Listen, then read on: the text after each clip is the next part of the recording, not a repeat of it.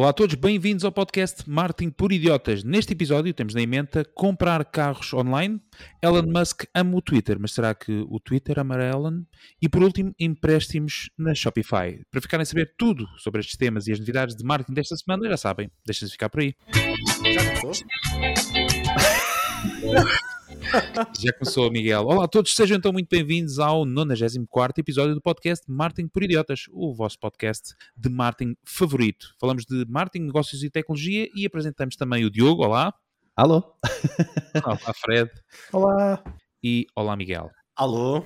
Já começámos, Miguel. Já, Já começámos. Estamos mais que apresentados, Miguel, e ainda bem que chegaste, porque por acaso é a tua vez. Calhou esta semana uh, vais ser o primeiro. E vens falar de carros online. Adeus. Muito bem. Então vamos lá ver. Uh, eu esta semana trago-vos um estudo da EY Mobility Consumer Index, MCI, que isto é uma, uma empresa lá dos Estados Unidos, que diz que 40% da geração Z preferem fazer transações de carros online. Claro que, como são os pais a pagar, depois se correr mal é só pedir para ir trocar, não é? Uh, nas outras gerações, as percentagens são um bocadinho diferentes. 13% dos boomers dizem que preferem comprar, eh, apenas 13% dos boomers dizem que preferem comprar carros online apenas 20% da geração X e cerca de 28% dos millennials. O estudo indica que as ferramentas de pesquisa de carros online são essenciais, sendo que 66% das pessoas de todas as idades utilizam-nas para pesquisar informação sobre os carros e bons negócios. O Martin Cardell, o líder da AY Global Mobility Solutions, diz que estamos a entrar numa era em que vamos ter de repensar completamente o negócio da venda de automóveis, sejam diretos da fábrica, do concessionário, do representante, etc. Cada, porque ele diz que a cada geração que passa as pessoas ficam cada vez mais confortáveis em fazer estas aquisições de alto valor, atenção, pessoal, que geralmente numa pessoa normal o carro é o segundo maior negócio que uma pessoa faz na vida.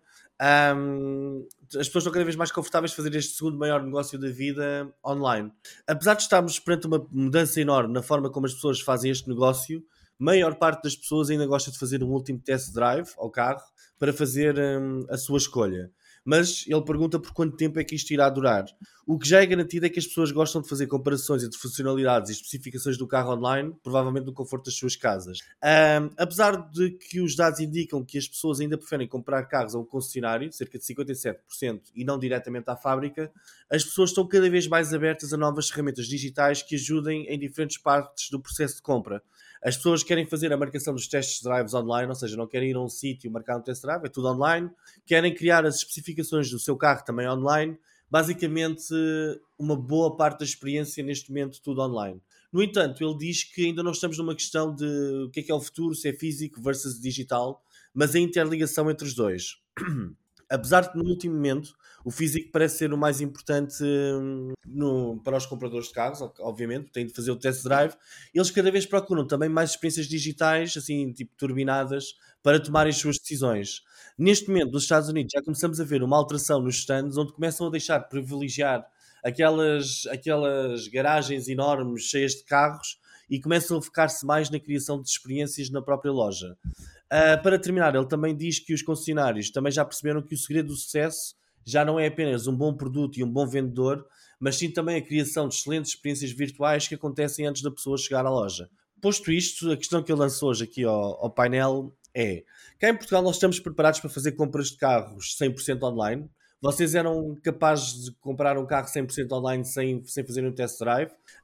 Um, vocês preferiram comprar um carro a um concessionário ou diretamente a um fabricante? E até quando uh, podemos esperar até as big techs se meterem neste negócio. Imaginem a Amazon começar a vender também carros online. E basicamente é isto que eu vos trago hoje. Muito bem, obrigado Miguel. Diogo, não sei se queres dar o arranque, tinhas aí um estudo sobre. Tem um estudo? Então, não, não. Não estou a brincar contigo. ah, não, não, não. Então, eu penso que uh, cá em Portugal, como em qualquer lugar do mundo, uh, cada vez mais vai ser uh, essa a realidade, a compra de um carro novo online, ok? Seja pelo desenvolvimento. Sim, hum. sim, sim. Acho que sim. Seja pelo desenvolvimento da realidade aumentada, da realidade virtual, toda a internet, parece-me fácil a transição do utilizador passar do meio por onde pesquisa o automóvel, ok? Hum. Porque é um, um, um, produto altamente pesquisado, não é? Uma compra altamente ponderada, como, tal como o Miguel estava aqui a referir, é a segunda compra mais cara na vida de muita gente, não é? Portanto, uh, uh, é uma compra importante e, e requer muita pesquisa, e então vejo muito fácil a transição de, de facilitar dessa pesquisa para a compra ok? Um, e, e, e, sim, acho que, acho que o desenvolvimento permite os utilizadores verem fotos uh, do, do, do, do, do carro, uh, fotos reais, não é? Uh, permite o utilizador contactar com a empresa ou com, com o concessionário ou, ou, com a empresa, com, com, o produtor diretamente e fazer vídeos para perceber exatamente onde é, as questões do carro e perceber como é que é o carro, etc. Isso hoje já é possível, não é? Tal e qual como se vendeu casas na pandemia, o mesmo aconteceu uh, uh, com os carros, não é? Dava para fazer vídeos dos carros, não é? Um, e, e, e, sim, acho, acho fácil essa transição, que é uma transição que vai demorar, mas acho, acho fácil que, que essa transição aconteça. Contudo, o mesmo não se pode dizer, diria eu, para um, o mercado em segunda mão, ok? Esse mercado, sim, acho que os utilizadores, uh, as pessoas acabam por muito mais ir buscar uh, uh, e ir ver o carro, tentar perceber se o carro tem problemas ou não, não é? Mas nunca, se, se, eu prefiro comprar diretamente no, no, no, fabricante ou concessionário, eu nunca comprei um carro novo. Do, o último carro que, que comprei é usado, mas antes de o comprar, por ser uma, uma, uma, uma uma compra ponderada, na verdade fui alugar o modelo. É? Fui alugar o modelo do carro, testar o modelo do carro durante duas semanas e depois uh, uh, percebi, por exemplo, que não dava para, era um carro elétrico e percebi que não dava para carregar em casa, tinha que fazer umas coisas especiais em casa, por exemplo, portanto, isso, isso uh, ajudou-me pelo menos a retirar essa, essas dúvidas. mas via-me realmente a fazer essa compra se já conhecesse o carro é? a, ver essa, a fazer essa compra uh, online, uh, diretamente uh, online, porque já conhecia o carro. quanto às Big Tech, epá, eu, não sei, não sei se é uma coisa que as Big Tech estão muito interessadas em, em, em entrar, não é? Ao contrário do da Apple, que, que até está muito bem, lembrem-se que há, um, há, uma grande barreira, não é? Ao, ao hardware, não é? E, e, e um, um carro é um grande hardware certo? Portanto. Um... Mas não imaginas a Amazon se isto pegasse a Amazon ter lá a disponibilidade da compra de um carro ali? pá, não sei. Com não MBWay? ah, pera, com MBWay? Ah, então sim, sim. Ah, sim, sim, Opa, com MBWay. Talvez esse clique. uh, não sei, não sei, não sei. Um, eu recordo também que o modelo de venda uh, nos Estados Unidos, uh, de venda online, uh, permite sempre uh, um test drive um, antes, portanto, eles vão entregar o carro para fazer o test drive ou tu consegues o carro durante uma semana antes de decidir a compra, ok? É muito, tem muito esta, esta ideia de primeiro testar aqui o carro antes, antes de comprar. Portanto, parece que aí, aí continua a haver essa barreira, mas acho que a compra depois, depois disso acontecer, depois de estar, depois de conhecer-se o carro, uh, uh, estou a vê-la completamente online. Muito bem. Fred, tu não acreditas neste negócio online? Uh, pelo menos não enquanto nós estivermos todos vivos, talvez para os nossos filhos ou netos. uh, mas pronto, uh, acho que todos concordamos com o seguinte: a maior diferença entre comprar um carro online em comparação com comprá-lo a um concessionário ou eventualmente diretamente à marca é a experiência de compra. E foi que agora o Diogo acabou de evidenciar, e é verdade, a maior parte das pessoas quer testar a experiência de um carro e depois alguns deles gostam de negociar. Ainda que e o Diogo tocou no tema da realidade virtual e no tema da realidade aumentada, eu acho que ainda estamos muito longe disso. É, só duas particularidades, e é mesmo uma curiosidade. As, as, as duas indústrias pelas às quais eu costumo uh, trabalhar mais, um é a área imobiliária e a segunda, precisamente, a área automóvel. Em termos de marcas de carros, eu já não, eu acho que já bati mais de 60 ou 70% do mercado. Jaguar, a BMW, tive imensas horas à formação, Mercedes, eu tenho, tenho essa informação pública no meu site. Isto para dizer o quê? Portanto, ou seja, vou enviesar sempre um bocadinho mais para a concessionária porque eu acabei por conhecer um pouco mais de realidade. E qual é que é aqui o grande diferencial da concessionária? É o especialista. A grande maioria das pessoas, embora pesquise na internet, e portanto, eh, nós estamos aqui a falar de uma transição digital muito forte, em que os sites das marcas não estavam muito bem apetrechados e agora já, já fazem quase o mesmo do que outros que estavam só com mais força no online, refirma a comparação de preços, a pesquisa, filtrar a pesquisa, encontrar mais opções, ou seja, perceber quais são os limites do que podem fazer. Portanto, se nós eh, eh, se concordarmos em que ir a uma concessionária é mais eficiente porque permite fazer perguntas, e se colocamos esta premissa aqui, a segunda maior é fazer o test drive. E o que é que as marcas acabaram por fazer para melhorar a experiência de compra? Tudo aquilo que o Diogo disse agora, que é, olha, queres experimentar na concessionária? Ah, queres mais tempo? Então vá, leva lá X tempo. Ah, queres levar X tempo, mas queres prolongar? Vá, então prolonga lá. Ou seja, criou-se criou aqui um, outras dinâmicas para que a experiência de compra acabasse por uh, ser aumentada. E só uma outra nota, que é, qual foi a maior transição que houve da pandemia para aquilo que está a acontecer agora? Que é, as, as empresas, perdão, precisam de continuar a vender carros e disseram assim, ah, pois olha, o carro agora nós não temos os chips, não temos aqui tudo aquilo que o carro potencia. Portanto, vamos reduzir aqui o preço e levas o carro sem a parte tecnológica que quando, quando chove, deteta, chove e limpa o para-brisas. Isto para dizer o quê? Este tipo de informações ou este tipo de características o online não oferece. O online oferece desconto, mas tu podes testar o carro ou podes conversar com um especialista, eu acho que é, é um grande diferencial e por isso, estes temas de realidade aumentada, realidade virtual, acho que estamos muito longe daí. Não acreditas numa, numa conversa com um especialista online? Mas a questão é que tu até podes conversar com o especialista online para ultrapassar uma determinada objeção que não esteja diretamente relacionada com características que tu valorizas na compra de um investimento tão alto. Epá, eu queria comparar o especialista como um mediador de seguros. Ou seja, nós indo a um concessionário, uh, falamos ali com alguém, existe ali um local físico, etc. Com um mediador de seguros, nós às vezes também sentimos mais confiança, como tu disseste, Diogo, aí há uns episódios atrás, porque sentes que há alguém com quem possas falar, não é? Quando as coisas correm menos bem se eu comprar um carro à Amazon, eu não tenho confiança nenhuma que eu consiga resolver um problema a seguir com a Amazon. Pelo menos neste momento não tenho essa confiança, não é? Um, mas era isso, era um bocadinho isso que eu, que eu ia dizer, mas também acredito que seja possível fazer uma boa compra ou falar com um especialista online, ele está-nos a explicar tudo e fazemos ali uma triagem de três carros que façam sentido para mim e depois vou fazer o test drive só desses três carros. Ou seja, 95% do processo já ser online, não ser uh, todo no concessionário, porque eu lembro que eu já comprei um carro novo, só comprei uma vez, para o Maserati. Uh, e quando comprei o Maserati da Peugeot. E quando comprei, uh, nós, nós já tínhamos uma ideia, eu andei a fazer as pesquisas online, a ver imensos vídeos no YouTube sobre aquelas reviews que nós vemos e tal, o processo todo normal. E quando cheguei lá, já só foi para ver se me sentia confortável no banco e se sentia que era confortável para mim o carro, não é? Mas a compra, ele literalmente ele não me vendeu o carro, eu é que lhe comprei o carro, não é? Uh, ou seja, será que o processo não está a mudar um bocadinho? Eu, eu, não tive de estar, eu não tive de ouvir grande conversa por parte do vendedor. Não sei, mas é a minha, foi a minha experiência neste caso, na compra de um carro novo. Um, não sei se, se isso não poderia ter sido feito mais online. Eu, eu acho que também há muito essa diferenciação, desculpa interromper, que é um, esta diferenciação de uh, há a parte de pesquisa onde sim eu realmente vejo a necessidade de muita informação e desse apoio, não é? Mas eu acho que quando nós estamos decididos, uh, de repente passamos numa de, ok, ou onde é que é mais barato, ou onde é que eu consigo ir buscar mais cedo, um, e, e, e, onde é que eu tenho que ir buscar. Uh, portanto, aí depois já um, acho que são, são duas fases uh, que se calhar são um pouco mais distintas. Não sei. Muito bem. Bom, Miguel, tinha depois aqui uma notícia, nem a propósito, há dois dias o CFO da BMW anunciou que quer dizer adeus aos concessionários e, e criar um modelo tipo Tesla, portanto, onde tudo é feito online.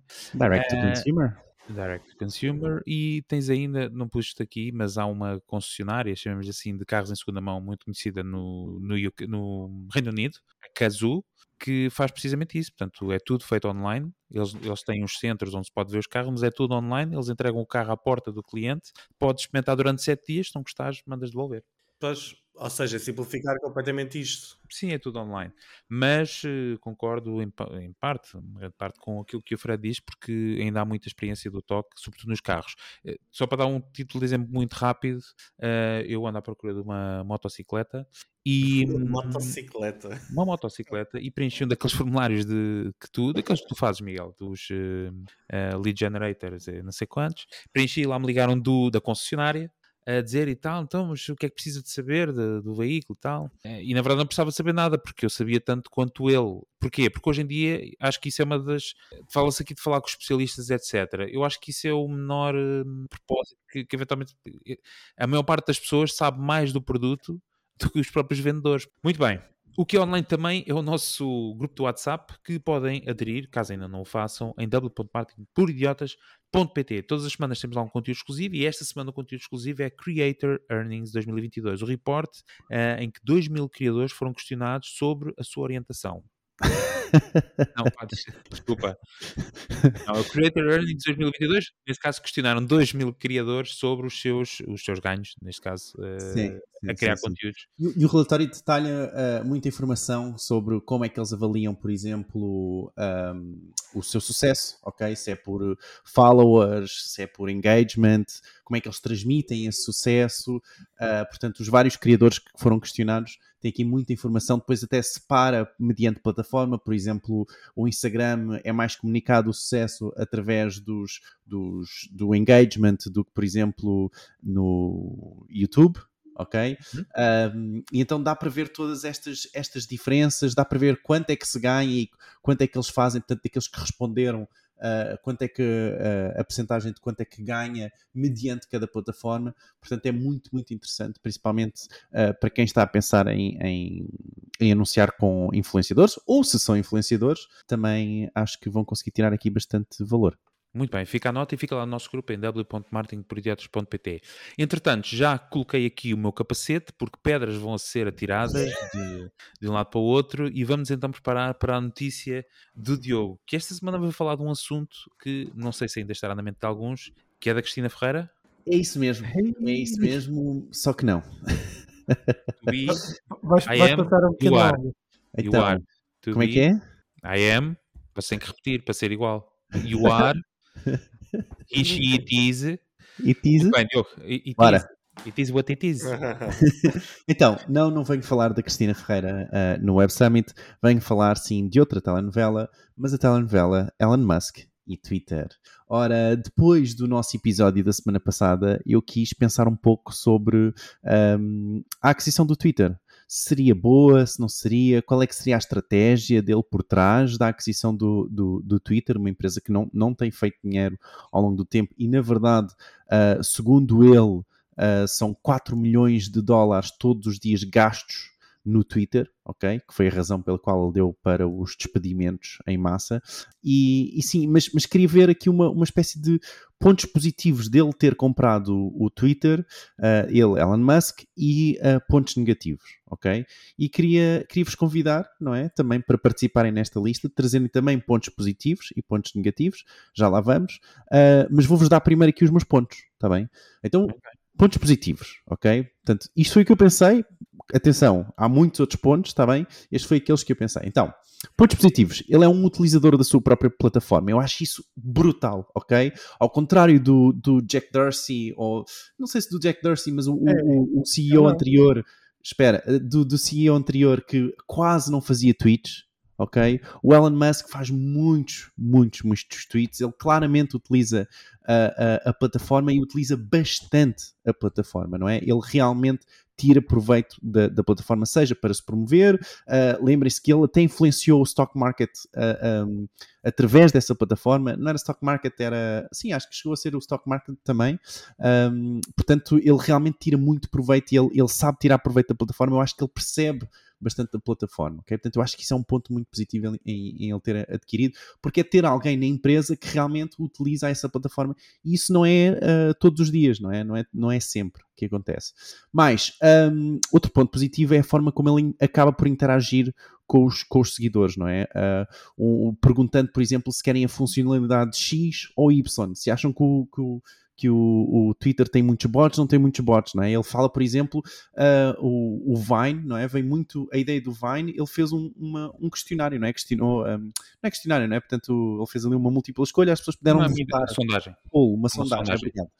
Um, e, e isso é uma ótima forma de criar produto, não é? Perguntando aos utilizadores okay? o que é que eles querem, uh, uh, se estão abertos a isso. Eu acho que isso é, também é muito positivo. Mas foco nos resultados, não é? A verdade é que o lançamento do Twitter Blue a 8 dólares, uh, que vai acontecer eventualmente, ou está a acontecer, já vamos a isso, um, de forma a conseguir verificar os utilizadores e eliminar bots, não é? E a ter os utilizadores verificados. cada utilizador, imaginem-se, cada utilizador verificado pagasse uh, 8 dólares, portanto, aqueles que já têm a verificação, não é? Por exemplo, o Obama, etc., não é? Contas que já foram verificadas.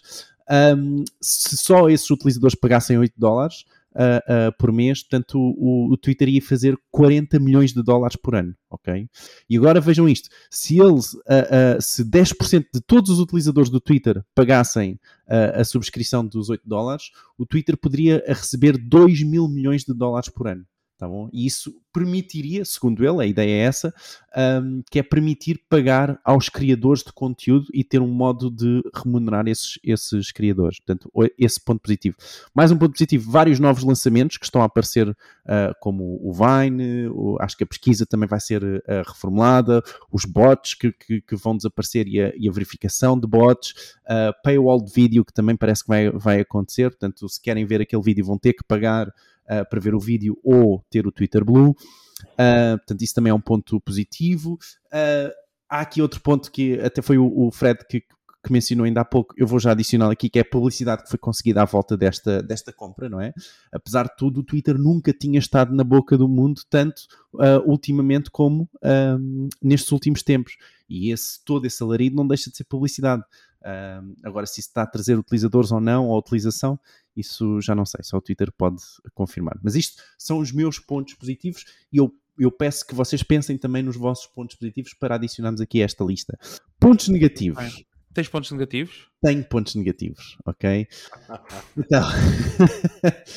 é, é, mais extensa esta. Exato, mete a música é mais pequenininho. É verdade, esta, esta por acaso é mais extensa. Não sei porquê. Não, Só porque... logo.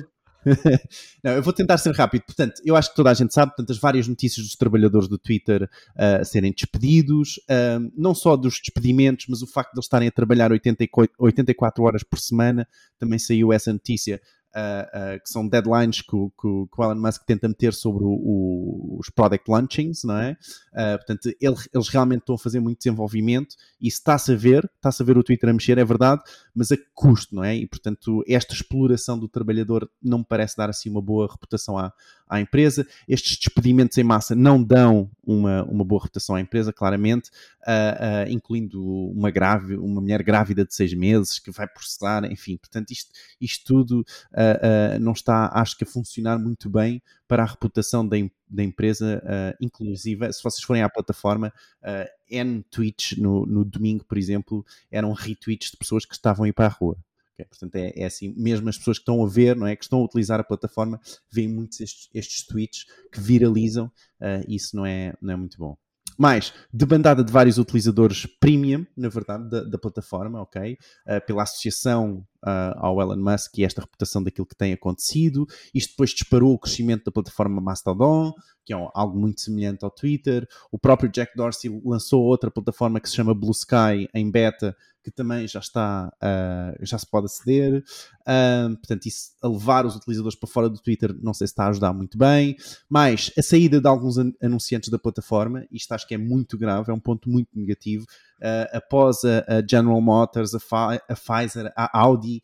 Um, segundo a IPG, a Pepsi, a Cadillac a Walmart também estão a pensar suspender os anúncios na plataforma. Portanto, a coisa não está a ficar uh, uh, positiva. Não se esqueçam que, na verdade, acho que é 90% do revenue do Twitter era, de, era dos anúncios. Portanto, se vamos remover estes anunciantes, vamos ver para onde é que vai, de onde é que vem esse revenue, não é? A seguir. Mas acho que este ponto é importante. Uh, uh, e, e, desculpem, eu sei que me estou a alongar, mas eu vou tentar ser rápido, que é a forma ditatorial de gestão de empresa que parece que está a acontecer, ok? Aparenta, ok? Não sabemos exatamente, mas aparenta ser muito isto que está a acontecer, a forma como está a ser conduzida. A verdade é que uh, é uma forma muito ditatorial, parece ser uma forma muito ditatorial, uh, e isso pode não ser bom, não é? Pode não ser bom porque estamos só a seguir aquilo que aquela pessoa quer, não é? Uh, isso depois não abre asos a, a, a termos outras opiniões uh, e, na verdade, essa pessoa quer dizer, pode fazer aquilo que quer da empresa, não é? Uh, inclusive, isto chegando ao meu segundo ponto, ao meu último ponto negativo, na verdade, que é um, a influência, não é?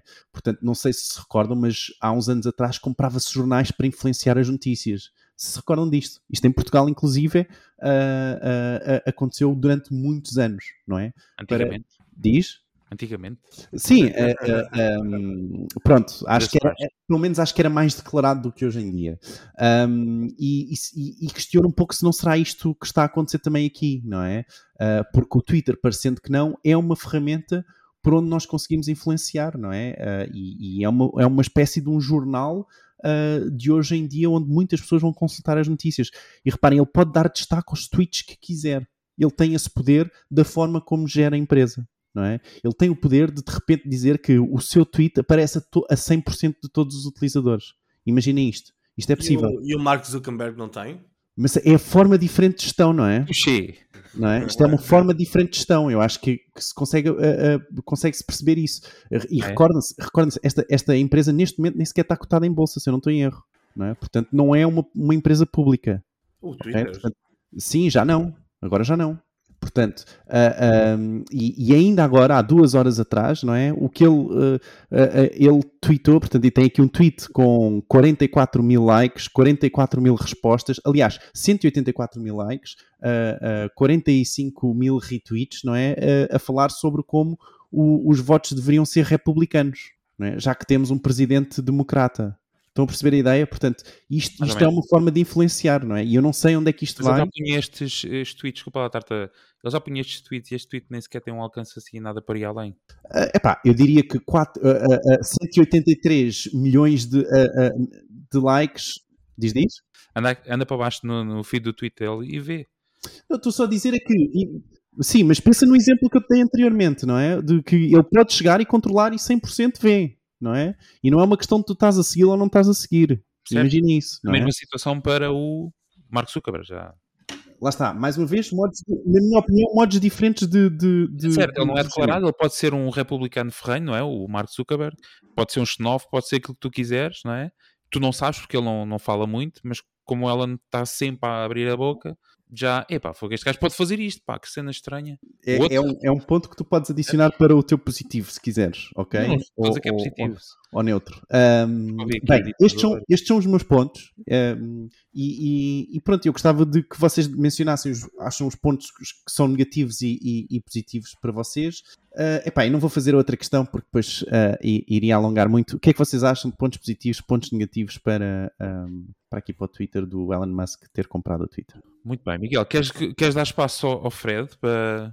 Não, eu até porque o meu comentário até acho que é rápido, é mas Fred, se quiseres começar tu, mas posso começar eu, não vai ser nada especial. Esta semana prometi portar-me bem, mas até porque eu falei com o psiquiatra depois do episódio da semana passada, aqui um momento de recuperação. Epá, eu acho que a melhor coisa que aconteceu aos antigos shareholders do Twitter foi o Elon Musk ter comprado o Twitter. Epá, e isto, isto é uma realidade. Eu próprio nem sei como é que lhe passou pela cabeça comprar a porcaria do Twitter. O Twitter não é rentável, estava literalmente sem visão ou estratégia para se tornar rentável. Uh, eu não consigo acreditar na loucura que foi ele ter conseguido convencer o pessoal a comprar a plataforma, mas ele há de ter uma estratégia, acredito nele. A empresa perdia 4 milhões por dia. 4 milhões por dia. Até o antigo fundador veio dizer, isto, é, isto são as coisas que o Diogo depois não refere, não é? que são estas notícias. O antigo fundador veio dizer que a culpa dos despedimentos é dele depois fez crescer a empresa rápido demais, que é uma coisa que acontece em muitas startups. Pois a ideia é, bora lá, os custos não importam, desde que continuemos a crescer aqui a nossa base de utilizadores, etc. Vamos contratar imenso pessoal, enquanto houver novos shareholders a entrar e a pagar novas series e novos investimentos em bolsa, etc., a brincadeira corre tudo bem. Quando acaba a brincadeira, ou seja, quando não entra mais ninguém a meter o dinheiro, a brincadeira corre mal. Neste momento, epá, eu não acredito que, que uma das principais críticas ao Elon Musk seja os despedimentos em massa. Epá, quando é assim que acontece nas Big Techs, epá, são empresas com dezenas de milhares de trabalhadores, ele não pode ir falar a cada trabalhador e dizer, epá, olha, desculpa lá. Ele nem os conhece pessoalmente, não é? Ou seja, os despedimentos em massa, epá, apanharam a mulher grávida. Sim, terrível, muito mal. Então, mas porquê? Por ela estar grávida, vamos despedir outro trabalhador e não a despedimos a ela? É isso que estás a dizer, Diogo? Ou achas, achas que a decisão de despedir ou não despedir. Acho, acho que por lei não é possível despedirmos uma mulher de, grávida de 6 meses. Ok, então pronto. Então, Estados Unidos? São 7.500 trabalhadores também, quer dizer. Sim, pá, mas é, é o que é, seja o tamanho não, é da empresa. Não, não é? Isto, isto, cuidado então, olha que coisa. Agora não, não, vamos, não vamos tratar por serem 7 mil, vamos tratar como se fosse palha. Acho que não é assim. Pois, mas foi o que ele fez e viu toda a gente. Pois, esse é o tema. Nenhum dos 3.500 está numa situação para ser despedido com uma recessão à porta. Todos eles têm histórias tristes para contar de certeza. Ninguém gosta de ser despedido de uma empresa, apanhado desprevenido.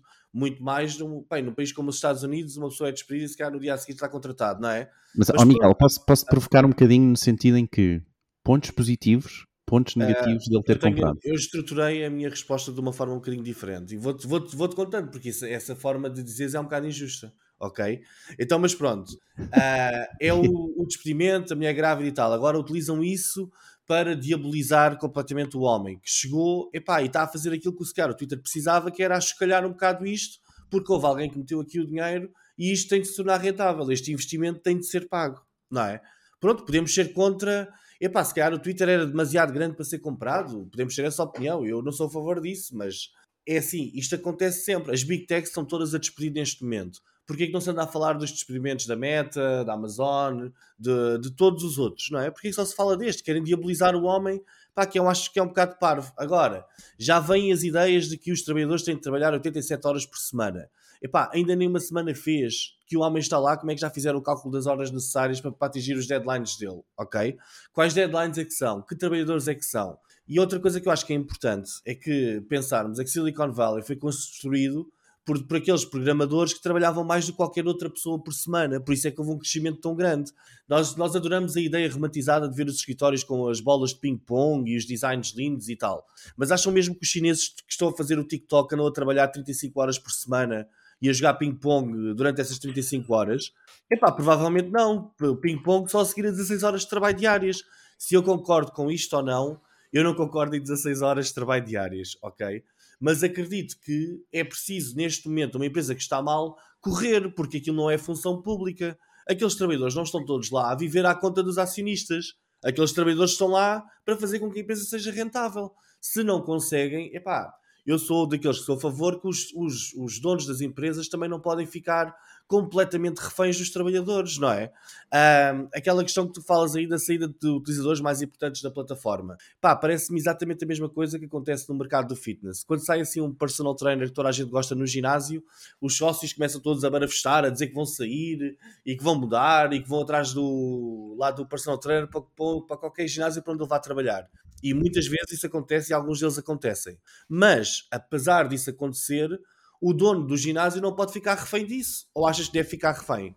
Ou seja, agora utilizadores influentes da plataforma estão a dizer que vão sair. Aposto, adorava ver isto. Adorava ver um estudo dos que estão a dizer agora que vão sair e daqui a um ano, quando a plataforma for mais popular, esperemos que seja, a ver se não estão lá na mesma. Isto é como aqueles posts que os enjoadinhos faziam. Houve uma altura que faziam no Facebook que diziam: Olha, pessoal, eu vou sair do Facebook, estou farto disto e não sei o que e tal. E depois, passados uns tempos, estavam outra vez lá, não é? Uh, Parece-me que é uma criancice. Eu acho tão infantil tudo o que está a acontecer à volta desta compra, que eu acho que é uma compra banal. Epá, foi um tipo que comprou uma plataforma. Epá, o que é que é, não é? Uh, eu acho que é, epá, eu acho que é ridículo e toda a gente está a diabolizar. Também não referiste aqui que também já saíram notícias que a saída das marcas já estava a acontecer antes sequer do Twitter não, do Elon Musk. Para com o que está a acontecer não, agora, calma. Não, não com isso, nada disso. Vamos, vamos, vamos escutar com atenção e serenidade para conseguirmos. Para eu conseguir... Chegas! Epá, exato, mas já estava a acontecer, era um facto. Agora, algumas marcas importantes também já estão a dizer que vão sair, etc. Epá, o, o Facebook também já foi boicotado. Foi boicotado por grandes marcas e tal, estão lá todas na mesma, ok? Uh, é assim, as marcas uh, também têm esta, também é um processo um bocado infantil e eu não vejo qualquer incompatibilidade entre o Elon Musk ter comprado o Twitter epá, e uma marca como a Coca-Cola estar no Twitter ou não. Ou outra qualquer dessas que, que, estão a dizer que vão sair, tipo a Pfizer. E, epá, o que é que, que, é que tem a ver, não é? Mas Miguel, Miguel achas, que, achas que vai vingar? Porque se, se ele deixar de ter utilizadores... Olha, não Diogo, há Twitter, não é? Ele, ele, não vai deixar de ter utilizadores. Essa conversa é a conversa da carochinha que acontece em todos os ginásios de fitness. Dizem sempre. Juro, mas é, mas é isso que acontece. Dizem sempre a mesma coisa, que é epá, há montes de gente que está a refilar porque se tirou ali aquilo. E depois quando se pergunta, então mas quantos é que são? E epá, são muitos, mas sim, mas diz-me aí os nomes. Então começam a dizer um nome, outro nome, outro nome, e depois de repente percebemos e que os muitos e a de bandada afinal eram tipo 7 ou 8 pessoas. Acho, Epá, acho que temos venho... que mudar o, o, título do episódio, ou do, pelo menos do meu, do meu tópico, não é? Twitter e ginásios. Acho Sim, que é, deve epá, ser. Eu acho, não, mas óbvio, eu estou a tentar explicar por um termo, por, um, por uma realidade que conheço bem, com esta realidade e as coisas são mais ou menos iguais, mas a escala é um bocado diferente, obviamente, não é? Um, eu acho que o pessoal anda a ler demasiados posts no LinkedIn sobre liderança e sobre como um bom líder deve ser, Epá, e anda toda a gente um bocado enfeitiçada com isso e esquece-se um bocado que o Twitter era um negócio falhado. É um negócio falhado. Neste momento ainda é um negócio falhado. É um negócio que só funciona se alguém continuar a enterrar lá dinheiro. Ou não concordas com isso? Eu acho que é. É um negócio falhado. Ou seja, ele entrou e ele entrou para escolher a empresa. Ele não entrou, não meteu o dinheiro sozinho. Houve, houve outros shareholders que meteram o dinheiro com ele. Sobre algumas promessas, provavelmente uma delas foi essa: que é tipo, pá, eu venho a escalhar, eu venho fazer uma coisa que não funciona, começar a funcionar. Agora, sobre os planos, e isto mesmo para acabar, dos, os planos maquiavélicos dele, querem influenciar o mundo e tal, e com os, com os tweets dele, é exatamente aquilo que o Ricardo já tinha dito. Ele já faz isso há uma data de tempo. Não é o único a fazê-lo, e da mesma forma que outros utilizadores do Twitter também utilizam o Twitter para influenciar as pessoas, não é? Agora, se acham mesmo que, o Ellen vai estar lá todos os dias, da secretária dele mete um número de posts e ele diz: Olha, este dá engagement, este não dá, este dá, este não dá. Epá, não me parece que isso vai acontecer. Também não me parece que ele vá dizer: Ok, todos os meus posts têm de ser vistos por 100% das pessoas, não é? Uh, eu acho que isso parece-me uma conversa já um bocado epá, um bocado assim, uh, epá, maquiavélica e pessoal no, no mundo de telenovelas a inventar. E queria... Eu estou agora a entrar aqui no site de Crachás que diz fanboy Elon Musk para te enviar aí para casa. Está uh, bem. E depois, para terminar, eu gostava de vos dizer que, infelizmente, no mundo, nós temos sempre a tendência de encontrar um diabo, um diabo ativo que anda aí no meio disto tudo. Houve uma altura que era o Bill Gates na altura que a Microsoft tinha um grande monopólio, e pá, dizia-se que o homem era satânico, depois dizia-se que, pá, dizia-se tudo e mais alguma coisa do homem. E isto é exatamente a mesma situação. Eu acho que enquanto isto é notícia, vamos andar aqui todos e toda a gente a fazer estes uhum. grandes alarmismos e tal. Isto daqui a um mês e meio, dois meses, deixa de ser notícia, epá, e já não se fala mais sobre isso. As pessoas vão se esquecer que o Twitter é daquele do, do Elon Musk. Epá, deve estar ele a tentar pensar como é que vai conseguir fazer aquilo ser rentável mas parece-me aqui uma, epá, uma criancice autêntica aquilo que estão a fazer e demonizar completamente esta compra. E Muito bem. É. Diogo, eu sei que queres dizer alguma coisa, mas o Fred está ali. Não, eu queria só dizer uma coisa uh, rápida. Estava aqui a ver, uh, por causa de, de eu ter dito que se o Twitter ainda era uma empresa pública uh, e não, apesar de ainda haverem stocks, ações, ela vai deixar de ser pública no dia 8 de novembro, portanto, amanhã a seguir a gravarmos este episódio. Ah, Briston disse do New York Times. Estava aqui com ela aberta para dizer isso. Boa. É, vê, estás, tiraste a deixa. Mas é, é isso mesmo. Não, mas há aqui várias coisas interessantes. O Miguel já disse tanto que eu vou tentar só focar no, em alguns. Mais no que o Diogo disse. Bom, Diogo, primeiro, parabéns porque ou tiveste algum trabalho em conseguir fazer a distinção dos pontos positivos com negativos. Portanto, mérito aí para, para, para, o teu conteúdo. Fartou-se de é. bolsar. Estava a escrever, estava. É. Eu, eu, queria começar por recomendar um livro que já falei em anteriores uh, episódios, que é Coisas que o meu passarinho me contou, escrito por um dos cofundadores do Twitter. E eu vou só começar primeiro. Eu tenho dois temas. Um é CEOs e depois é a gestão. Portanto, Diogo, desculpa não dá para pegar aqui em positivo ou negativo, porque depois se calhar fica muito grande. Uh, um dos primeiros CEOs foi o Jack Dorsey, até 2008, e depois o que é que eles pensaram? Pá, vamos chamar alguém que não eu que possa fazer a gestão disto. E foi um, um, um tipo chamado Evan Williams, que é o fundador da Blogger e da Medium. Não correu bem, entrou outro, que é o Dick Costolo, que é um tipo businessman de administrações de grandes empresas. Bora, traz valor para isto. 5 anos, saiu. Depois, ok, está uma grande confusão. O Jack Dorsey voltou. Teve lá uh, sensivelmente 6 anos. O que é que eles pensaram? E, e isto, este, este momento foi importante porque o Jack Dorsey sai em 2021 e o que é que ele tinha na mão? A Square, que hoje é, é uma empresa muito mais valiosa que o Twitter, portanto, concorrente da Stripe e chamaram um engenheiro. E estamos a falar aqui de uma altura, para muitos que não sei se estão a recordar, em que há um conjunto de leis que saíram, não, só, não falo só do RGPD, mas o problema com o Cambridge Analytica, portanto, vai para lá alguém que já era de dentro de casa, que é um, um engenheiro que não é focado em, em negócio, ele é um engenheiro de software. Pronto, teve lá um ano e eis que é trabalho de Musk. E agora vem a parte que eu acho que complementa um bocadinho, complementa não, que talvez é um contraponto ao que o Miguel disse, não sei, vamos ver. Uh, mas em, em resumo, bom, o Twitter teve uma queda maciça nas receitas, o Diogo falou disso. Eh, o argumento do Elon Musk é devido é, é que é, a razão são grupos ativistas que pressionam os anunciantes e atenção que eu achei que o Miguel estava a desconsiderar, mas quem é que parou de anunciar assim das grandes? Audi, Ford Motor, General, General Mills, General Motors, Mondelez e Pfizer e mais umas quantas. O argumento deles é não só questões políticas, como redução de custos, mas há aqui realmente um ponto importante que tem a ver com a redução de utilizadores. E, tem, e isto é um modelo de negócio que depois quem quiser pesquisar muito na internet, chamada lei de Metcalfe, ou seja, menos utilizadores, menos interessante, portanto vai tudo embora, não é atraente. E, e quero dizer mais duas ou três coisas ainda relacionado com isto, que é o seguinte, uh, agências, uh, portanto, agências e marcas de publicidade fizeram pausa na publicidade no Twitter, diz o Miguel que vão voltar, também acho que sim, mas a questão é que neste momento há incerteza e há preocupações. E o problema são estas ações erráticas. Quem é que saiu nos despedimentos além da senhora que estava grávida? Incluiu a diretora de publicidade, a diretora de marketing. Pessoas que têm relações com estas marcas com publicitários. Portanto, ocorre, até eu fico um bocado parvo. Como é que estas pessoas são despedidas à, à debandada sem, ter, sem cautelar que estas pessoas têm relação com estes anunciantes? Mais duas notas. As receitas do Twitter, é verdade, já se encontravam em declínio e, é, e também é verdade algo embora o Miguel não tivesse dito assim, mas esta é a realidade, que o mercado de anúncios digitais as receitas caíram para o Twitter como caíram para a Google, como caíram para o Facebook. A única marca que sobreviveu a esta queda que está a acontecer foi a Amazon, que teve uma subida de 25% nas receitas de publicidade. Falámos disso no, no, último episódio. Mas todas, de uma forma geral, reportaram abrandamentos. O que acontece? No terceiro, espera, abrandamentos no terceiro trimestre, porque ainda vamos, ainda falta aqui um, um bocadinho para fechar o ano. Em todo o caso, com esta aquisição, e agora é que vem a parte que eu acho que é mais é que tem mais sumo. O que é que o Musk reforçou? E ele está sempre a, a, fazer tweets e o Diogo referiu isso. Mas ele diz que é uma vítima da política e não dos negócios. Uh, nós estamos a gravar este episódio uma segunda-feira. Ele há 5 horas acabou de fazer um post a dizer: Ah, eu sou independente, mas tendencialmente tenho voto democrático. Portanto, tem uma necessidade de justificar-se e colocar lá qual é que é a sua bandeira política. Refere ele no tweet: Ah, estão a destruir a liberdade de expressão na América. Escreveu ele apenas dois dias após ter feito uma publicação com uma sondagem a zombar, a fazer troça dos anunciantes, em que perguntava se as pessoas apoiavam mais a liberdade de expressão ou o politicamente correto. Portanto, isto para dizer o quê? Este tipo de gestão é normal que os anunciantes não estão habituados, mas isto não é gerir uma Tesla ou gerir uma SpaceX. Não é?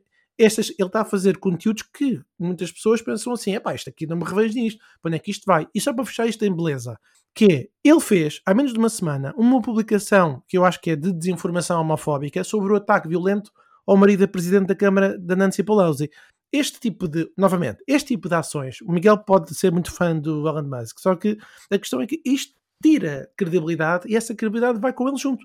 Eu Agora, não sou fã do Elon Musk. Eu sou, eh, não sou fã epá, de tentarem não fazer. Não justificar, já El... tens estudado cá. Mas é isto que eu estou a dizer. Não, eu não sou fã destes ataques violentos de ativistas que foram falar com marcas para tirarem a publicidade só porque é o Elon Musk. Epá, mas que palhaçada é esta? Que parvoíce é esta?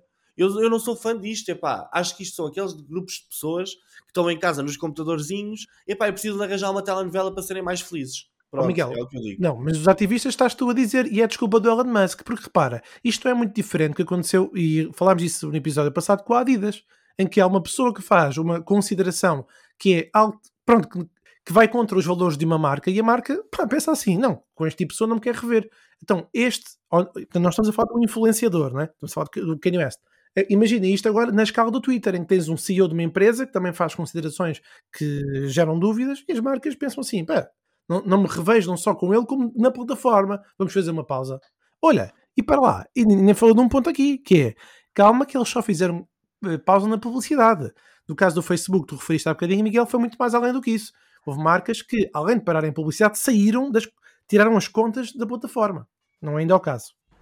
Muito bem, já chorámos todos. Uh, Ricardo, tens alguma opinião? Não, não, não, não, não, não estamos aqui até, uh, mas uh, partilho da opinião livre e democrática como o Elon Musk. Eh, olha, ele acabou de postar, nem de propósito, falaste da questão dele falar que, eh, portanto, é aquele tweet a falar sobre, a pedir para as pessoas votarem nos republicanos, portanto, na ala direita uh, do Partido dos Estados Unidos, e agora acabou de pôr um, opá, há minutos a dizer, para ser claro, isto é decisão livre, para ser claro, a minha uh, afiliação partidária histórica tem sido sempre independente com uma votação uh, actual, como é que se diz? Com, portanto, em, dando a entender que sempre votou de, uh, democratas até este ano.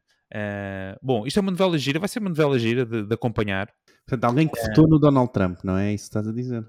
Não, democrata. Sempre votou democrata. Ele. Sim, exceto nas últimas eleições. Until this year. This year. Este, este ano. Ah, não, porque agora é os midterms. Ele está a falar dos midterms. Ele é tão fanático, ele é tão fanático que ele tenta logo. Mas é qual capaz o- de vir a votar no Trump quando ele se recandidatar E, e qual é que é o 2024. mal Bom, dele votar no Trump? Ou dizer publicamente o que vai fazer? Miguel, vamos, é uma rua que vamos, logo a seguir fechar o podcast, vamos abrir um espaço de, de combate onde vamos aí dissertar sobre eleições Eu e não sou a favor do. Trump, atenção, não sou a favor do É, Trump. fica aqui a nota, obrigado Miguel por, por referir isso. Ah, mas vai ser uma novela interessante de acompanhar, como aquela que ahm, fez com que desaparecesse a marca muito conhecida da Prozis. Muito bem, vamos aqui ao próximo. Eu, eu, por acaso há bocado queria referi-los, mas não, não disse, não disse. Estou. Mas Não, Olha, estou- estou a nu- pegar no. nunca mais comprei, é verdade. Nunca mais comprei na Prozis. Pois, Depois disso. Não, pá, eu. E certamente há pessoas como eu, eh, Ricardo. Estou só a dizer. já que saíste, já saíste do Twitter. Diogo? Já apagaste a tua conta do Twitter? Estou a considerar. Estou a perceber Ok. se consigo alternativas. O Mastodon. Eh, não é tão fácil quanto isso. Eh, tens que ter de servers e depois tens que ter. eh, estás registado num server e depois no outro. É Só assim, isso já me aborreceu. é, é, é. Não é assim tão Eh, fácil. Muito bem. Sim, claro que sim. Houve pessoas a sair da Prozis e outras a entrar. E Como há assim, pessoas a sair do Twitter, não é? Normal. Exato, e outras a entrar. Tu falaste em de bandada, não meteste aqui nenhum- nenhuma fonte. Isto, foi, isto é especulação. E... Ah, desculpa, não, não, não. Eu Posso meter a fonte. Tu- Então, tudo tudo que está aí tem fontes, desculpa. Ok, muito bem, ainda bem. Eh, que aqui só trabalhamos com fontes. Só trabalhamos com fontes. Fontes e factos e É com Comic Sans. Comic Sans. Muito bem. Malta, vamos passar ao Fred. Eu sei que este tema tem aquecido também o nosso grupo do WhatsApp. Ahm, portanto, se ainda não fazem parte, por favor, uh, acedam. Ahm, mas eu estava a dar este comentário da Prozis porque nem é meu. Isto foi um dos comentários feitos precisamente no grupo WhatsApp em que não sei quem o fez, eu peço desculpa não estar agora aqui a referir nomes, mas foi dado o exemplo das marcas que colocam as, as, as bandeiras da LGBT eh, eh, quando estão no mês da. da- desculpa, já, já falamos sobre Assim, isto. eu lembro isso. Eh, Exatamente. E, hum, e falámos e, e falou-se também da, da questão da Prozis, né? de que no fundo há muito barulho, mas no final do dia a vida continua. Bom, vamos ver, é uma novela certamente para continuarmos aqui a acompanhar no nosso podcast eh, e para a semana eventualmente teremos o episódio 2. Pá, ó, ó, ó, Diogo, eu se calhar sugeria, se calhar agora durante as próximas duas, três semanas só trazias aí o Twitter. Deus meu. Então, Muito bem, Fred, tu vais trazer um, um tema eh, também interessante, eh, finance, ehm, e vais falar do Philip Kotler, um nome que eu já não ouvia. Ele ainda é vivo? É vivo. Vamos lá. Então, o considerado pai do marketing, Philip Kotler, um dos mais importantes nomes do marketing do mundo, evangelizou o tema de que conquistar um novo cliente custa 5 a 7 vezes mais do que manter um já existente. Normalmente, o investimento em publicidade chega a impactar 10% da faturação de uma empresa. Ora, a pensar nisto, o que é que a Shopify fez? A Shopify, o gigante software de comércio eletrónico, concentrou-se em espremer mais dinheiro dos seus atuais clientes, que são as pessoas que têm as lojas online, e preparou a venda de outros serviços. Acho que foi uma forma notável de o fazer, vamos já perceber porquê. No fundo, montou um negócio de empréstimos que já ultrapassou os 4 mil milhões de dólares. O crescimento das vendas da Shopify evaporou-se ao longo do último ano, à medida que o boom das despesas na época da pandemia se dissipou. A forma notável de maximizar a rentabilidade foi montar este tal negócio de empréstimos. Eh, existe um site que é o shopify.com/capital. eh, Estou à espera que depois a Shopify possa nos patrocinar aqui alguma coisa no podcast, mas há uma frase que eu achei interessante no site que resume mais ou menos o que é que eles querem eh, passar para o mercado. E cito: tenha a liberdade de expandir os seus negócios de maneira que deseja com um financiamento rápido e pagamentos flexíveis através da Shopify Capital. Então, o negócio dos empréstimos do gigante do software, da Shopify neste caso, tem vindo a crescer à medida que o boom das compras online se tem desvanecido dos comerciantes e muitos têm eh, se debatido com os custos. Mas atenção, porque a Shopify não foi a única a ver esta oportunidade. Os gigantes de pagamentos, incluindo a Stripe, falei há bocadinho, e a PayPal, começaram também a emprestar a vendedores online e, mais recentemente, uma série de startups de empréstimos apoiados por empresas de risco têm feito parcerias com mercados online. Exemplo, a Parafin, Parafin, uma startup de empréstimos, que acabou de fazer um acordo com a Amazon. Mas a Shopify tem uma vantagem, que são a base de 2 milhões de comerciantes que utilizam o seu software. E tem desencorajado os criadores de terceiros a chegarem a esse público diretamente através da loja de aplicações da Shopify. Bom, a Shopify cobra uma taxa fixa pelo serviço, como é natural, não é? Portanto, dá o dinheiro adiantado e recolhe uma fatia das vendas diárias dos comerciantes até que o adiantamento seja reembolsado. Nos últimos anos, o gigante eletrónico expandiu os empréstimos a outros países, como o Canadá, o Reino Unido, a Austrália, ainda não chegou a Portugal.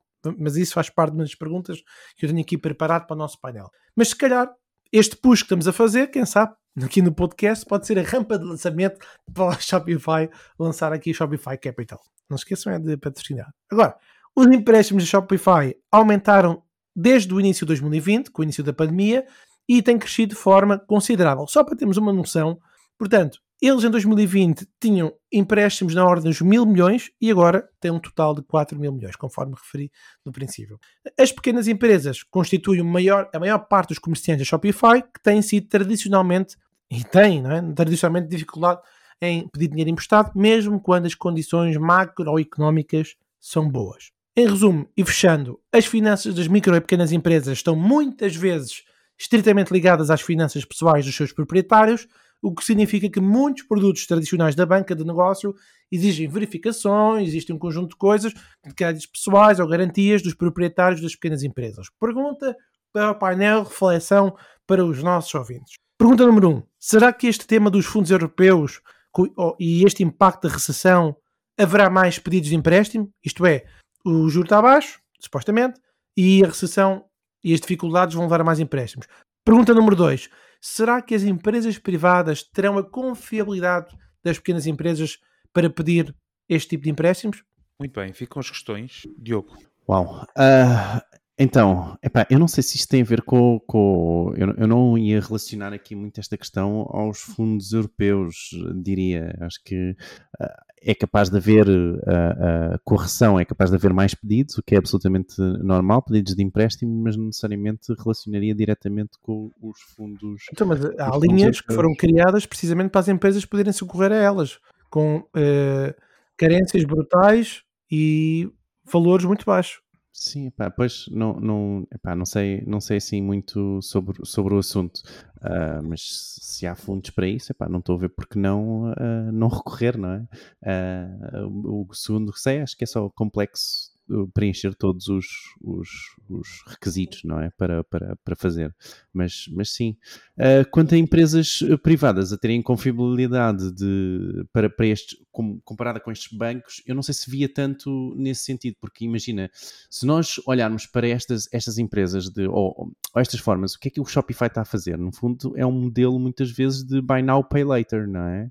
Uh, uh, é? Portanto, compras agora e vais, vais pagando depois. É, é, um, é um crédito, não é mais do que um crédito, mas todo sobre, sobre esta, esta novo, novo prisma de compra agora e paga depois. Não te preocupes com as coisas, não é? Sem compromisso, não é? Fazer as coisas o mais fáceis possível.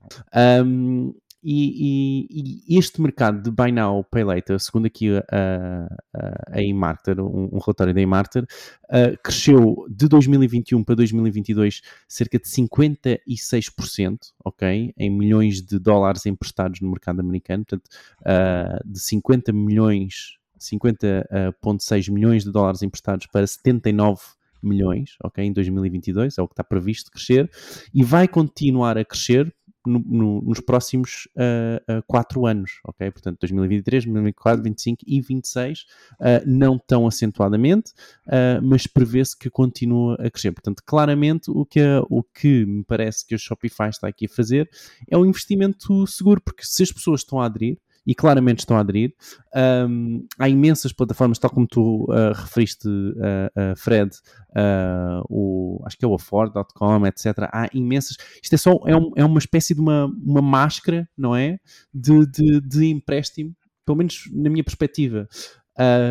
Que, que, está a acontecer cada vez mais e, e, pronto, e tem vindo imensas empresas e a Shopify está a investir também nelas. Agora, a Shopify é uma empresa que tem a, capacidade para o fazer, sim, não é? É uma empresa reconhecida no mercado, principalmente para, para muitos reteiristas. Uh, não sei se. Eu acho que o público em geral também o diria, diria isso, não é? Uh, que já conhece um pouco sobre. Já ouviu falar do, do Shopify. E o que acontece? A integração deles, eles estão no ponto certo para fazer a integração, não é? Porque muitas vezes, se não todas, nas lojas de Shopify são eles a processarem o pagamento, não é? Certo? seja através do Stripe, mas são eles a fazerem a, a, o processamento do, do, pagamento. Portanto, eles estão no ponto certo para, uh, para estar e para conseguirem lançar-se neste, neste mercado. Interessante. Boa. É isso, eu.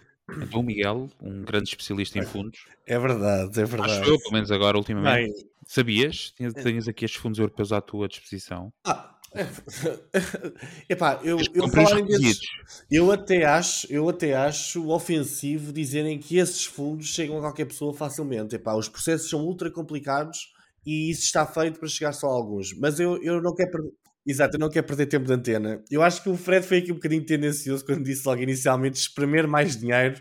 Epá, é um bocado tendencioso. Eu acho que eles a criar uma funcionalidade útil que, os, que ajuda os lojistas a fazer crescer o seu negócio, mas epá, eu acho que o negócio dos empréstimos nesta situação é extremamente perigoso. Porquê? O mundo do e-commerce funciona com sonhos. Toda a gente acha que é super fácil abrir uma loja online com produtos assim um bocado despersonalizados vindos lá da China ou de outro sítio qualquer, ou fornecedores de dropshipping, e que se faz este modelo de negócio e que funciona bem à primeira. Mas se muita gente já se enterrou sem empréstimos neste tipo de negócio, epá, com empréstimos isto ainda facilita ainda mais uh, que as pessoas se, se enterrem e como alguém disse aí há pouco, epá, isto geralmente são pequenos empresários, são pessoas a título individual, isto pode destruir famílias e pequenos negócios, sem dúvida. Uh, eu acho que isto está muito bem pensado e a forma como está pensada é simples e até faz sentido, ok? Mas eu tenho imenso medo de como é que isto pode correr. Porque literalmente, vamos pensar aqui em conjunto, a Shopify dá a ferramenta para criar a loja. Eu se não estou bem em erro, eles também têm uma ferramenta para promover uh, os o, a loja, não é? que ele faz uma ligação qualquer, já algumas apps de promoção fácil dos produtos no Google Shopping, etc. Sim, eles têm, eles têm, várias integrações com o Google e também com o Facebook, como as parcerias que eles lá, lá têm. Exatamente. Não é nada deles. Não é nada, não é nada deles, deles mas, está, mas, está, ali e é fácil. E devem e estar depois, a receber um, um FII qualquer também. Claro. E depois, finalmente, agora tem um momento em que emprestam dinheiro à pessoa para fazer nessas aplicações e dentro da plataforma Shopify.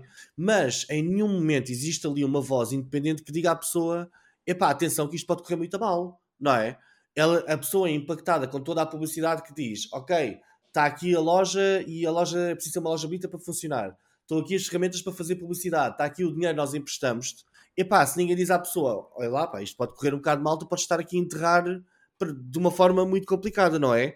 Eu acho que, epá, não sei se as coisas deviam estar todas misturadas desta forma. Uh, eu acho que com a recessão, as pessoas, se os que ainda não estão, vão ficar viciados nisto, ok? Um, agora, relativamente àquela pergunta que o Fred fez, se as empresas privadas têm a mesma confiabilidade que um banco, epá, eu acho, eu acho que sim.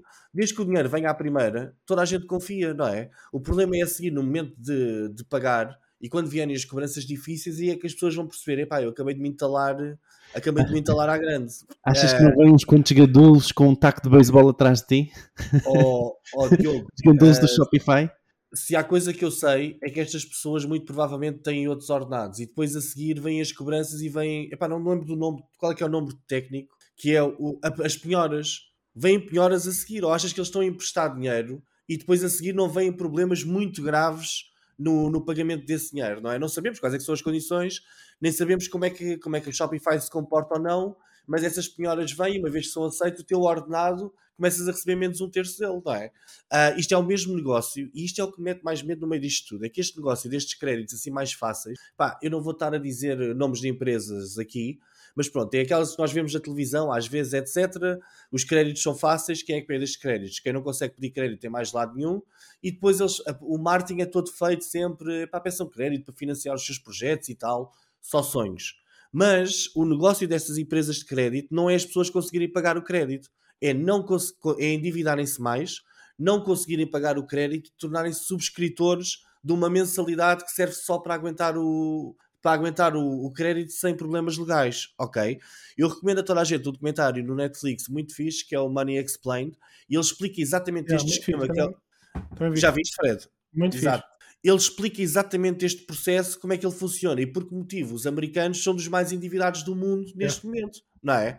O objetivo é fazer com que as pessoas nunca consigam pagar a dívida, mantê-los a subscrever um pagamento mensal mínimo e manterem-se sempre endividados. E além deste, deste, deste processo todo a nível de dinheiro, muito provavelmente também se tem de manter a pagar a subscrição do Shopify, porque essa subscrição é a única forma que eles têm, eventualmente, de conseguir pagar o, o dinheiro à Shopify. Pá, por isso eu acho isto é porreiro, acho que é de gênio, foi uma grande funcionalidade que inventaram.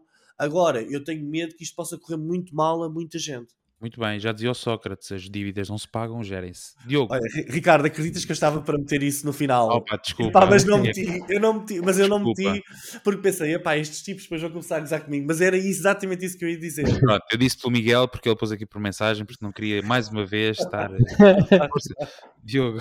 Não, eu queria só dizer que eu abordei mais no sentido do lado, não tanto do comerciante, do lado do, do, do, do, comprador, não é? De, da pessoa que vai, que vai ao, ao Shopify comprar uh, nas lojas. Não tinha, não tinha realmente uh, a conotação aqui do, do comerciante, mas uh, um pouco as minhas.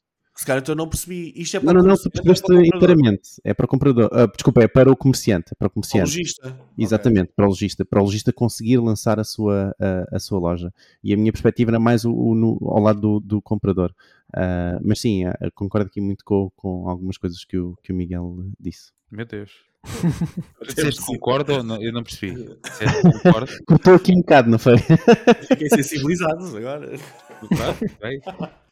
Sim, senhora. Fred, queres deixar alguma nota final? Não. Pensei que ias deixar algum link para que se pudessem portanto, pedir uh, estes fundos europeus de fácil acesso, mas tu deixaste, deixaste aqui o link. E não há um link para o blog? Sim, eu, eu, enquanto estávamos aqui uh, no podcast, estava a enviar aqui no chat exemplos de linhas que têm o apoio dos fundos europeus. Linhas de crédito não, é porque o, o Marcelo já deu o toque, já deu o toque à, à ministra, portanto ela agora vai ter que pôr o dinheiro a rolar. Malta, é, é agora ou nunca. É ir lá buscar que eu acho que eles vão abrir a porta e dizer vá, leva ali aquele molho de notas. Muito bem, vamos então, fechados os temas, vamos ao nosso momento do Twitter, onde vamos então, do Twitter, que eventualmente irá acabar, o Diogo já pediu aqui alguma escusa de poder continuar a anunciar. Eh, portanto, no futuro vamos ter aqui os seguidores do Mastodon. Será? então bora lá. Só o nome, não é?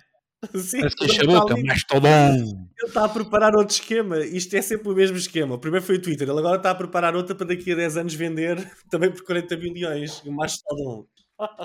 Muito bom, então, bora lá. Os followers desta semana uh, aqui do Martin Yacht, da, da, nossa conta, temos a Sara Marreiros, o André Moreira, o Rui Matos, o Ruben Lobato, a Isabel Batista, a Patrícia Martins e, por último, a Patrícia N. Coelho. E eles têm o nosso follow back. Obrigado. Eu não, queria, eu não queria dizer nada, mas parece-me que foi a vez que nós tivemos mais seguidores do Twitter.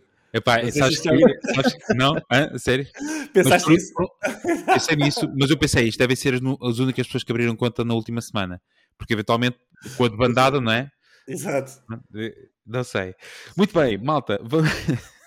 Diogo, isto, e pai, isto, isto, isto, vamos manter isto vivo, por favor.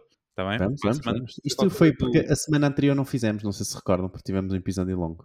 Ah, desculpas. Ele tem, tem de haver sempre qualquer coisinha que ele depois a seguir. É não, não, é isso, é isso, é isso. É uma Rapidinho, as notícias de marketing digital em Portugal e no mundo. Vamos lá então. O Netflix básico, ou seja, a versão com anúncios, chegou à Espanha e a vários países. Os anunciantes podem exibir vídeos de 15 e 30 segundos antes e durante os programas, com um limite de 4 a 5 anúncios por hora. O novo plano não possui o catálogo completo da Netflix e oferecerá qualidade de vídeos apenas de 720p. A Google vai lançar novas formas de destacar produtos de um website nas pesquisas, mesmo a tempo de Natal. Podem ver tudo em marketingporidiotas.pt. O Google Ads vai dizer adeus às suas similar audiences, agora que os third-party cookies estão a deixar-nos. A Amazon tem novas formas de anunciar. Se estão a anunciar na Amazon, não percam as novidades. Funcionalidade de criação de comunidades no WhatsApp está disponível agora para todos, até agora limitado em teste em alguns países. O WhatsApp está a lançar globalmente a possibilidade de criar comunidades até 5 mil membros na rede social. Além das comunidades, o WhatsApp disse que tem três novas funcionalidades disponíveis: a possibilidade de criar sondagens durante as conversações, videochamadas para ver 32 pessoas e a possibilidade de criar grupos até 1024 pessoas. O Twitter começou a fazer o rollout do Twitter Blue, do plano Twitter Blue a 7,99, mas ao que parece foi só uma ameaça. Alguns utilizadores dos Estados Unidos estão a ver essa opção de subscrição na aplicação, mas pelo que parece, a mesma ainda não está disponível para subscrição. A Amazon Prime lançou a sua Prime Music Membership e quem tiver agora o Prime tem agora para lá das entregas gratuitas o serviço de streaming de séries e acesso à cloud também em uh, a um Spotify da Amazon. O Telegram está a testar o Pay to View, e é isso. E depois da Netflix é agora a vez do TikTok se lançar nos jogos com um separador de aplicação dedicado. Estas foram as notícias da semana. Ah, falhei ali, encravei, né? Encravaste ali numa, mas ficou, ficou incrível. Deixa, eu só queria, só queria comentar um, a questão do Netflix, que fico, fiquei negativamente surpreendido, É no verdade. sentido em é? que é, são só anúncios de Não 30 estou mesmo. segundos antes e no meio do, do- dos, das séries ou dos filmes. Mas é no meio do filme, tipo, para o filme e vem um E anúncio. entra o anúncio, Isso, exatamente. isso mata, isso é. É. uma, isso é um tiro no pé. Isso é um tiro no pé. Porque Sim, no pé. Adivinha lá, o que é que querem? Não, O que é que, o que, é, o que é que querem que as pessoas subscrevam? Querem atrair, não é? Isto é o freemium, não é? Está gratuito. Vão atrair mais utilizadores, não é? A pessoa Não é gratuito, não é Ah. gratuito. É 4 eu não euros por mês. É é ba- é no plano mais barato. Epá, então acho barato. que deve- devem meter a dois ou três. Como sempre, toda a gente quer tudo Claro, para irritar, aqui, para Acho, irritar acho que mesmo. está, e acho que está limitado a 5 anúncios por hora. Mas quanto é que custa o plano? Desculpa lá, agora fiquei mesmo perdido. Quanto é custa, em Espanha, 4 euros e qualquer coisa. quanto é que custa o plano a seguir que sem anúncios? Acho que é 12, se eu não em erro. Ou 11. 12 euros. Ah, não estava a ver se era aquilo das pipocas, não é? O, o base custava 4. Sim, aquilo que as Ah, pipocas pequenas custam sim, sim. 5, as médias custam 8 e as grandes custam 9. E as pessoas compram as grandes. Ah, sim, mas o, que- o que eu vi também é que não tem o catálogo todo e isso vai deixar as pessoas. Não, É, não sei. Não, é estranho, é muito estranho. É, não estou com vontade nenhuma, não é? De fazer. Estou mesmo tipo, "Ah, vá, vá, põe lá anúncio. Muito bem, vamos à ferramenta da semana, que esta semana é uma ferramenta que nunca, eventualmente, ninguém ouviu falar. É Eu acho que nunca ninguém a utilizou até. Estão preparados? Graças. Espera lá. Tá? Estou, estou. Vais, vais fazer aí qualquer coisa? Não, Era só isto. Ah, É básico. não, não, não é o Windows, ok? Mas é o Google Translator. Mas, atenção, eu sei, Há um eu percebo- twist. Há um twist. Há um twist, há um twist, Oh. ok? É uma coisa que eu, não- eu pelo menos desconhecia. Ah, esta semana, por exemplo, tive que mandar um, um documento ah, traduzido, um documento financeiro traduzido para, ahm, para fora, não interessa, e ahm, o era uma fatura e a o, o sistema de faturação, por exemplo, só faz a fatura em português, ok? E o que acontece no, no Google Translator hoje é que nós podemos adicionar o documento, não é? E o sistema traduz o documento. Mas isto também não é novo. O que é novo e que eu não sabia é que ele não só traduz o documento, como utiliza AI para traduzir o documento. Então o que é que ele faz? Ele traduz só as partes, por exemplo, ah, o nome da minha rua nunca foi traduzido. O nome da rua ficou sempre o- em português, por exemplo, ok? Portanto, ele utiliza, a plataforma utiliza em PDF, que foi o, o caso, por exemplo, que eu, que eu usei, ah, através de um PDF, ele traduz completamente o documento, exceto aquilo que não necessita de traduzir, ah, pá, e ficou super bem traduzido, ah, acho que funcionou muito bem. Parece é- mas isso é, isso é legal? Tu podes É. traduzir uma fatura já É, emitida? Sim, Tá. portanto, aquilo aparece mesmo, uh, uh, sempre que estás a usar o Google Translate, ele aparece mesmo translated by Google no documento, ok? Ah, ok. Eu sei que ele consegue traduzir agora, não sei se isso com a, com a AT.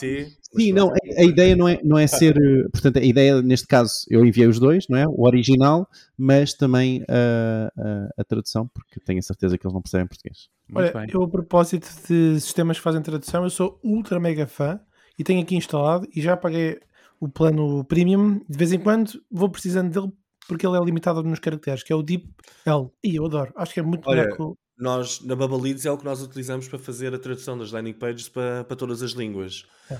E ficámos muito surpreendidos porque ele conseguia traduzir, era o único que conseguia traduzir ahm, plumber, em vez de ser para encanador, ser canalizador.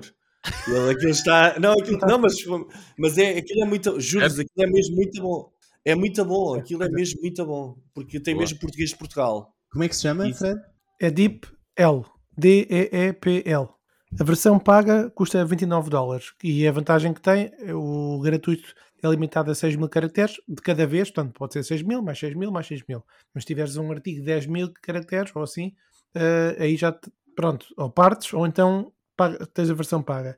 E eu Uhum. cheguei a fazer o pagamento para poder fazer a tradução dos documentos, assim, para testar, para ver como é que era. E é também surreal, é surreal. É, pronto, hoje realmente a muito bom. qualidade do- da inteligência artificial, machine learning está brutal. Ou seja, surreal porque é bom. Boa. Vamos deixar o link em martinprodietas.pt. Bom, malta, estamos na despedida neste episódio mega, mega, mega eh, longo. Não sei se querem deixar alguma nota final. Não. Querem só agradecer uh, a vossa presença, de quem nos está a ouvir.